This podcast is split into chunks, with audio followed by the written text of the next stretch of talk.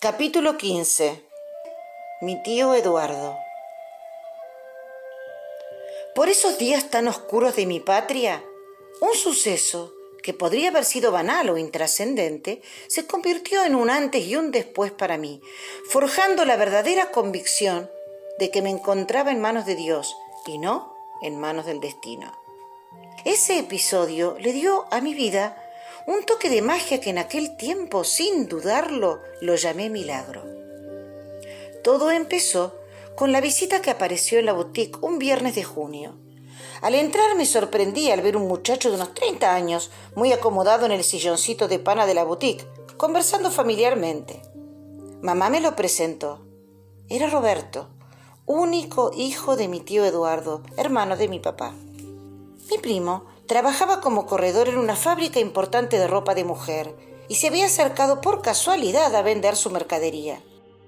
A Roberto no lo había visto nunca, ni siquiera en fotos.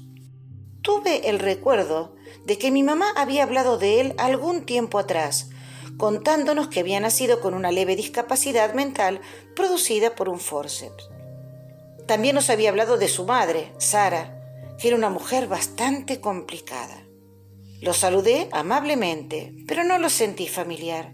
Mientras él charlaba con mi madre, yo me puse a ordenar los pantalones que habían llegado, y enseguida apareció el recuerdo de los regalos que mi tío nos había hecho. Cuando se murió mi papá, mi tío Eduardo había seguido visitándonos por un tiempo, y como mi abuela paterna había fallecido, era el único que traía a mi casa un pedacito de mi padre. A lo largo de dos años, Eduardo había venido todos los martes. Nos traía golosinas, jugaba con nosotras. Nunca olvidé los camisolines de gasa que nos regaló porque sí. Rosa para mí y celeste para mi hermana. Dos capas de tela suave y traslúcida de princesas, tomadas en breteles finitos, un nido de abeja en el pecho con perlitas cosidas en cada vértice y una bombachita con volados pero lo que los hacía más hermosos era que los había regalado ese hombre que tenía los ojos azules iguales a los de mi papá. Muchos años usé el camisón. Primero me llegaba a la rodilla y al final, cuando ya tenía seis años y casi no me tapaba la cola, empecé a usar el de mi hermana, que era más grande. Los camisones duraron, pero el tío Eduardo no. Un día dejó de venir. Su esposa Sara había sido siempre una mujer muy difícil y seguramente se lo había prohibido. Mamá nos había contado que cuando iban de visita con mi papá, Sara pasaba un trapo en el piso por donde habían caminado. Limpiaba todo el tiempo la mesa donde estaban apoyados. Sacudía los sillones en cuanto se paraban. Hablaba poco y por lo bajo, mostrando permanentemente su incomodidad, mientras el pobre Eduardo se desvelaba por hacerlo sentir bien. Por eso mamá no se enojó con el tío cuando dejó de venir, ni tampoco lo llamó. Había supuesto algún drama familiar. Pensando en esas historias, me picó la curiosidad. Le pregunté a Roberto cómo había llegado a la boutique. Entonces me contó. Él siempre había sabido que vivíamos por ese barrio, porque alguna vez nos había visitado con su papá, y que al entrar a vender le había parecido reconocer a mi abuelita, pero que cuando ella nombró a mi mamá Aurora no le había quedado ninguna duda. Era un hombre muy raro. Mientras hacíamos un brevísimo resumen de nuestras vidas y saboreábamos los mates y las tortas fritas de mi abuela, yo me sentí invadida por un deseo incomprensible, que luego entendería como uno de los regalos más conmovedores que me daría Dios. Le dije a Roberto que quería visitar a mi tío. Deseaba que me cuente sobre mi papá, recuperar el vínculo que se había roto tantos años atrás. Roberto se volvió notablemente incómodo, empezó a balbucear excusas, que la casa estaba muy despelotada, que su madre era muy especial, que el tío estaba muy enfermo, que esto y que lo otro. Pero, gracias a mi insistencia y capacidad de persuasión, de las que mi madre solía ser la principal víctima, finalmente mi primo, nervioso, tomó un papel y un lápiz que le alcanzó mi abuela y me escribió la dirección. Debajo de la nariz se le habían juntado gotitas de sudor. Cuando se iba lo detuve en la vereda y le pedí que le avise a su padre que ese viernes a las cinco estaría ahí. Llegó el día. Yo tenía una cita a las 7 de la tarde con los padres de un posible alumno particular que me había conseguido el tío general cerca de casa. Salí del profesorado y decidí que aunque mi visita iba a ser muy breve, no dejaría pasar un solo día más sin reencontrarme con el tío Eduardo. Por alguna razón insospechada, me nació la idea de que debía quebrar un conjuro. O lo visitaba esa tarde o no lo vería nunca más. El departamento quedaba en la calle Pampa, no muy lejos. Pero, como en Pampa y Libertador hay un túnel, me perdí. Pasaban los minutos y no podía encontrarlo. Eran más de las seis y yo seguía dando vueltas y no había nadie en la calle para preguntarle. Iba a llegar tarde la entrevista y necesitaba trabajar. Lo mejor sería dejarlo para otro día, pero una voz en mi interior me repetía ahora o nunca, ahora o nunca. Así que seguí buscando hasta que por fin llegué al departamento. Toqué el portero eléctrico. Una, dos, tres veces. Sonó la chicharra y empujé la puerta de abajo que se abrió. Subí al cuarto piso. El timbre estaba roto, sin botón, así que golpeé suavemente. Escuché que se abría la mirilla. Y nada. Sentí una presencia del otro lado de la puerta. Una respiración agitada, casi asmática. Mi corazón galopaba, intuía que algo no estaba bien. Intentando hacer amigable mi voz, me presenté en voz muy alta. Suponía que era Sara y que Roberto le había avisado de mi visita, así que, sin darle demasiadas explicaciones, le pedí permiso para entrar a saludar a Eduardo. Del otro lado de la puerta, la voz áspera ofreció resistencia. No, no, no, no, no, no podés pasar.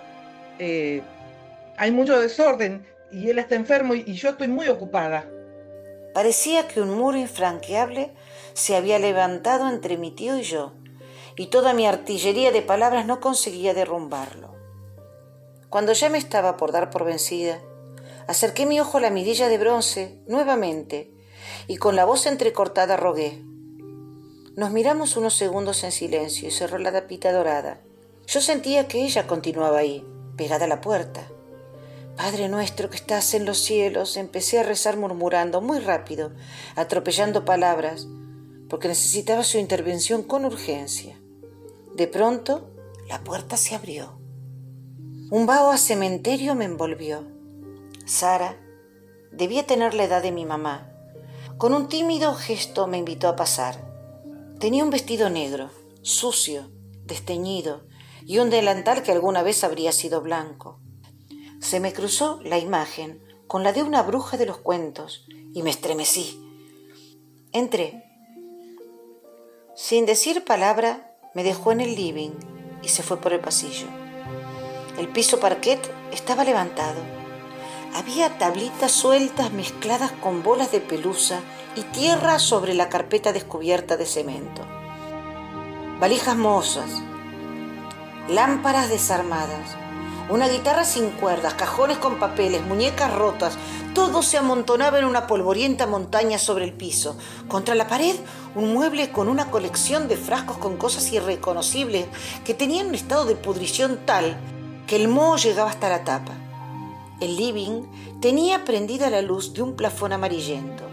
Su enorme ventanal daba a la calle, pero la persiana estaba desenrollada hasta la mitad y la sostenía una correa mugrienta clavada en la pared con un enorme clavo. Las cortinas de voal, grises de mugre, estaban hechas jirones como si las hubiera desgarrado a propósito y terminaban en hilos que rozaban el piso.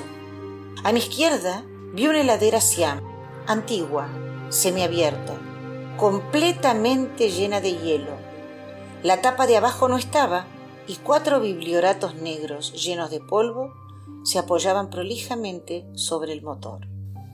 Parecía un cuadro de Dalí. Reapareció Sara y con un gesto hosco me invitó a seguirla. Caminamos por un pasillo. Al pasar frente a la cocina me golpeó un olor repugnante. Habré hecho algún movimiento o sonido porque la mujer se detuvo en la puerta y señalando dijo con resignación. Tuve que clausurarla porque está muy sucia. Ya no tengo ollas, ni platos, ni nada. Todos los días pedimos comida. Ahí no se puede cocinar. Apilada sobre la mesada había vajilla, papeles, cartones y restos de distintas comidas en mal estado. Contuve el vómito. Estaba muy asustada. Pasamos delante de un dormitorio que se veía normal. Hasta tenía la cama tendida. Seguramente era el de Roberto.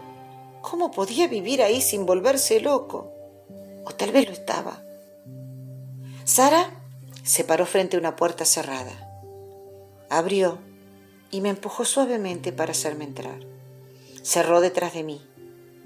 Iluminado tímidamente por una luz mortecina, el anciano, desde la cama, me miró con el frío vidrioso de sus ojos azules. Mi tío no había cumplido los 60 años, pero frente a mí había un hombre de 80. Su cuerpo esquelético estaba enredado entre sábanas mugrientas, cubierto por una frazada marrón, como de guerra, sus pies huesudos con uñas largas y amarillas salían entre los agujeros. Debajo de la manta se adivinaba su vientre muy hinchado. Me senté despacito en el borde de la cama. Sus ojos tan celestes como yo recordaba se humanizaron y se llenaron de lágrimas. Nos quedamos varios segundos reconociéndonos en silencio. Sentí culpa, vergüenza, rabia. ¿Qué decirle?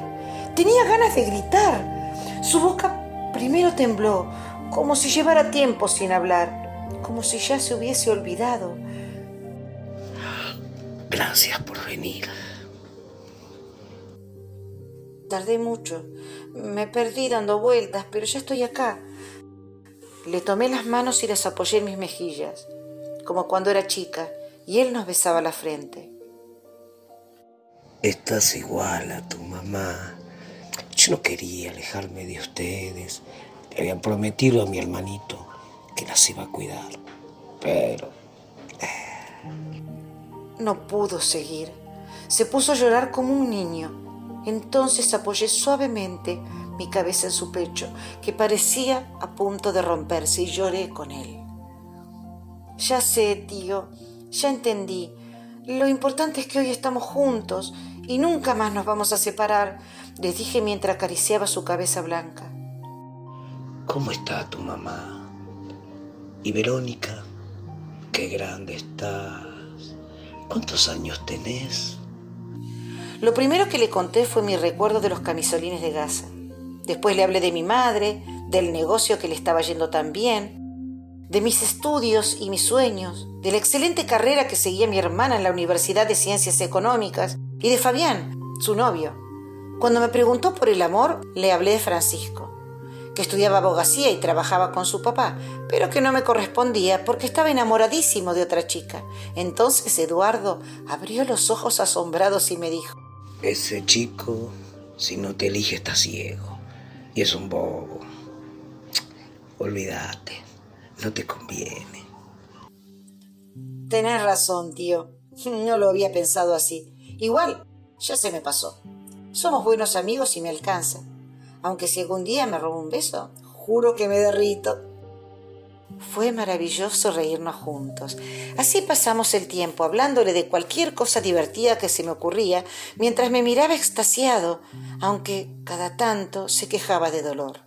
Pensé que lo estaba cansando, mi entusiasmo no era muy apto para enfermos, así que decidí acariciar sus manos en silencio. Antes de que se durmiese, apagué la luz.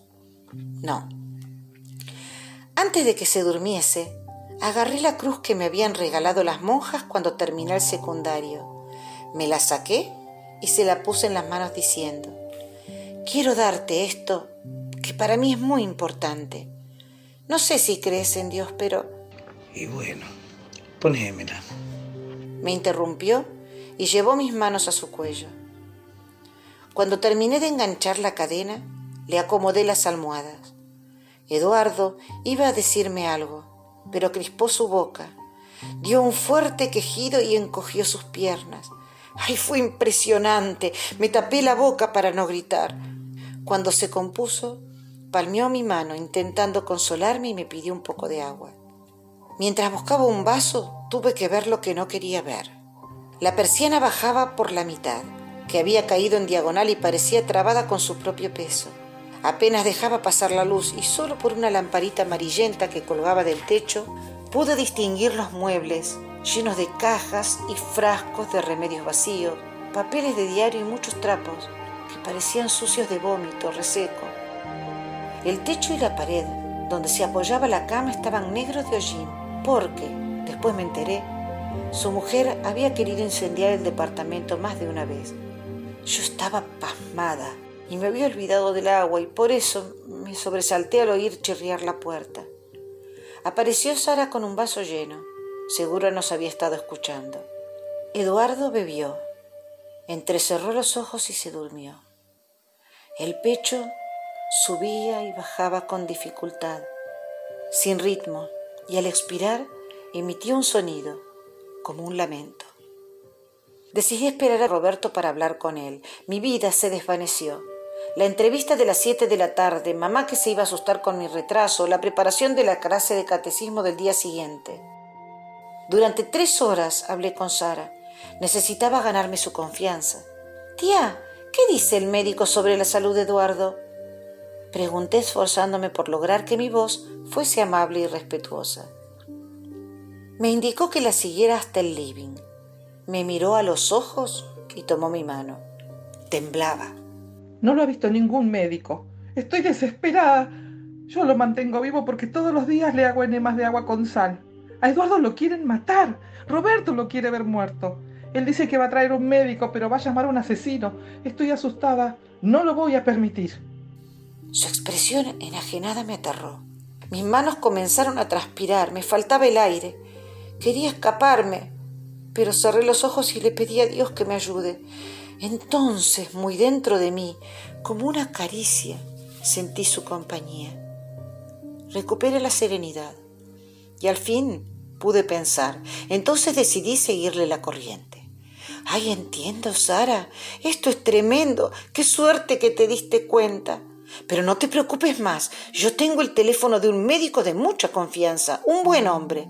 Ahora, cuando llegue Roberto, lo vamos a obligar a que lo llame. Y tomándole las manos con energía agregué, aunque no quiera lo va a tener que llamar. ¿Estás de acuerdo? Su gesto cambió repentinamente. Me miró aliviada, esbozando una sonrisa. Hizo lugar en una silla estirando al piso las cajas que tenían encima y nos sentamos. Empezó a desvariar, a relatar historias generadas en su mundo de fantasía. Me contó que una vez había ido con Eduardo a un concierto de piano en un gran teatro de Córdoba. Al tardar tanto el pianista comenzó la silbatina. Entonces ella, que no sabía tocar ningún instrumento, por solidaridad con el público ansioso, subió al escenario de improviso y dio más de una hora de concierto. Y al finalizar, en medio de ovaciones, la gente le había arrojado las flores que tenía preparadas para el artista. El relato de Sara era acompañado por gestos grandielocuentes y ojos desorbitados. Ella hablaba a los gritos, sacudiendo los brazos, imitando al público. Yo no salía de mi asombro. Sus historias siguieron sin parar unas tres horas. Cada tanto me levantaba para ver a Eduardo, pero seguía durmiendo. Serían las diez de la noche cuando llegó mi primo. Se quedó mudo al verme. Yo tenía ganas de pegarle, de insultarlo. Estaba indignada como nunca en mi vida, pero de nada iba a servir. Así que me concentré en lograr que algún médico viera a mi tío esa misma noche. Sara entró al baño, el único lugar impecable de la casa. Aproveché para pedirle a Roberto el número de teléfono de la obra social de Eduardo. Lo anotó en un papel y me lo dio. Titubeando, trataba de explicarme lo que yo ya sabía como si fuese un niño.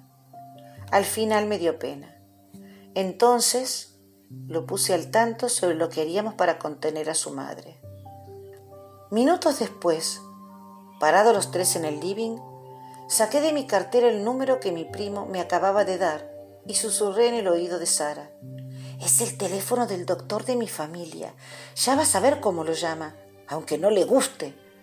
Ella, con los ojos llenos de lágrimas, me agradeció. Entonces le tomé el brazo en gesto de complicidad y sacudiendo con mi mano el papel le grité a mi primo que llamara a este teléfono y que no se le ocurriera llamar a otro. Sara me abrazó eufórica, agradecida. Roberto llamó frente a nosotras y explicó la gravedad de su padre. El médico llegaría enseguida. Cuando tomé noción de la hora, me acordé de mamá y la llamé. Ella me atendió furiosa. Estaba muy asustada porque hacía rato que me buscaba y no tenía idea de dónde podía estar. Esperé a que se desahogue. Entonces me pudo escuchar. Cuando le conté concisamente la situación, hizo silencio y luego, con la voz quebrada, solo me pidió que me cuide, que vuelva en taxi, que le avise al salir. La ternura de su tono fue un abrazo de consuelo para mí. Eduardo se despertó y se quejaba mucho. Mi primo se encerró en su pieza. Yo me senté en la cama y tomé la mano de mi tío sin decir una palabra. Él no abría los ojos. No podía evitar retorcerse por momentos. Sara se plantó en la puerta como un guardián. Un par de larguísimas horas más tarde llegó el médico. Al revisarlo, aseguró que debía ser internado de urgencia. Le inyectó unos calmantes y se comprometió que a las seis de la mañana vendría con la ambulancia. Eran más de las doce de la noche. Llamé a casa, como había acordado. Al llegar me esperaban Verónica y mamá. Me hizo mucho bien contarles todo. Decir lo que había vivido era como romper un conjuro. Compartimos la rabia y el dolor hasta la madrugada. Al final el sueño nos venció y nos fuimos a dormir un rato. Antes de las seis, llamamos al departamento de Eduardo. Mamá había decidido acompañarme. Sara abrió la puerta en camisón, tenía los ojos muy maquillados y los labios rojos con la pintura corrida. Quedó atónita al ver a mi mamá, pero no se interpuso cuando entró conmigo. Roberto dormía. Se lo escuchaba roncar a través de la puerta cerrada y le dije a Sara que lo despierte. Si yo entraba al cuarto de mi primo, le iba a patear la cabeza. Entré con mi madre al dormitorio de Eduardo. Ella se acercó a la cama y apenas pudo contener el llanto. Habían sido amigos. Él estaba despierto, sobrecogido con nuestra presencia. Mamá tomó la mano moribunda de Eduardo entre las suyas. Conversaron suavemente. Él preguntó por mi abuelita, mis tíos y primos. Me impresionó cómo recordaba sus nombres. A las seis y media sonó el timbre. Era la ambulancia. Sara buscaba continuamente mi gesto para asegurarse de que todo estaba bien. Se había vestido con una pollera floreada y una camisa blanca y azul a rayas. Movía su boca como si hablara, pero no lo hacía. Por ahí se reía mirando el piso, se la notaba tan ansiosa. Cuando se subió a la ambulancia con Eduardo y mi primo lo siguió en auto, nosotras nos volvimos a casa. Todavía no había amanecido. Fue un largo sábado de junio gris, lluvioso y frío. Al atardecer, Roberto nos llamó por teléfono para contarnos que Eduardo estaba tranquilo. Recién se había despertado y no sentía dolor. Lo habían operado de urgencia para evitar una peritonitis aguda, sin la cual no hubiera sobrevivido ni un día más. Pero también habían encontrado un cáncer intestinal tan avanzado que le quedaban como mucho algunas semanas de vida. A la noche me fui a cenar a la casa de Silvia. Me sentía agotada, pero no podía estar sola. Necesitaba a mis amigos del alma. Después de comer fuimos a tomar un café con Nora y Francisco. Pasamos el tiempo imaginando cómo íbamos a arreglar el departamento de mi tío, por si se recuperaba y debía regresar, aunque fuese poco tiempo. Seguramente los compañeros de la parroquia nos iban a ayudar con trabajo y donaciones. No iba a ser difícil. A la mañana siguiente, casi sin dormir, llegué al hospital donde me esperaba Francisco, que se había ofrecido para acompañarme. Era domingo y el bullicio de la gente en la hora de visita rompía los silencios tristes de los pasillos. Me llamó la atención que muchas personas llevaban regalos. Entonces, mi amigo me lo recordó. Era el Día del Padre. Me quedé pasmada. De repente entendí que era un milagro cuya dimensión solamente Dios y yo podíamos entender. Porque solo nosotros sabíamos lo que había significado para mí no haber tenido nunca un Día del Padre. Sentí vértigo, cerré los ojos y en silencio apreté mis manos contra el pecho para ofrecerle mi vida, que era todo lo que tenía. Mi amigo me sacudió del brazo, intrigado por mi reacción, pero yo no podía explicar nada en ese momento. De repente me interrumpió la ansiedad por ver a mi tío, así que le sugerí subir por las escaleras porque había demasiada gente esperando el ascensor. Eran tres pisos y llegamos casi sin aire. En medio del pasillo, con las manos en la espalda y la mirada clavada en el piso, estaba Roberto. Se lo veía exhausto, ojeroso, con el pelo ensortijado y la ropa arrugada. Cuando me vio, no pudo evitar un suspiro de alivio. Le presenté a Francisco, pero ni lo saludó. Enseguida empezó a contar que Sara no se había querido ir a su casa, que había tenido un ataque durante la noche y había pateado una mesa en la oficina de las enfermeras, rompiendo todo lo que tenía encima. Después de ese lío y de muchos forcejeos, los médicos la habían medicado y desde entonces estaba tirado en un sillón de la habitación de Eduardo. Roberto entró a buscarla y la sacó del brazo, casi a la rastra. Nos vamos a descansar, te encargo a mi papá. En la operación le limpiaron todo lo que pudieron, pero aunque la infección se cure, con el cáncer no tiene esperanza. Igual ya no se queja, lo tiene con calmantes. Por suerte, el viejo ahora está bien. Dijo mi primo arrastrando las palabras. Y mientras se alejaban, Sara se dio vuelta y me gritó, rompiendo su letargo. No dejes que lo maten. Me prometiste que no ibas a dejar que lo maten. Y su hijo lo empujó brutalmente adentro del ascensor huyendo de la mirada estupefacta de la gente. Parecían una caricatura de sí mismos. Francisco conmovido me acarició la espalda y puso su mano en mi hombro. Un tibio cosquilleo me recorrió la piel. Cuánto bien me hacía su presencia. En la habitación Eduardo parecía recién despierto. Lo habían afeitado. Se veía limpio, peinado, impecable, y había vida en sus ojos azules. Nos recibió con una suave sonrisa. Tenía mi cruz colgada en el respaldar de la cama. Le presenté a Francisco y me guiñó un ojo con complicidad, tan evidente que me hizo dar vergüenza. Estiró su mano para que me acerque. Acomodé una silla y me senté a su lado. Acariciando su frente desplegué toda la ternura acumulada durante mis quince años sin padre. Charlamos mucho, aunque de a ratos porque tenía que descansar. Me habló de su hermanito, que era alegre, divertido, inteligente, aunque torpe y distraído, como yo, pero sobre todo era un gran soñador, también como yo. Con Francisco hablaron de fútbol. Los dos eran fanáticos de River. Al verlos conversar, sentí un ridículo placer. Yo no estaba acostumbrada a esas conversaciones en mi casa, no había hombres, y nosotras de deporte no entendíamos nada. No teníamos interés. Pasado el mediodía comenzó a sentir malestar, así que llamamos a la enfermera y le di unos calmantes para que el tío descanse.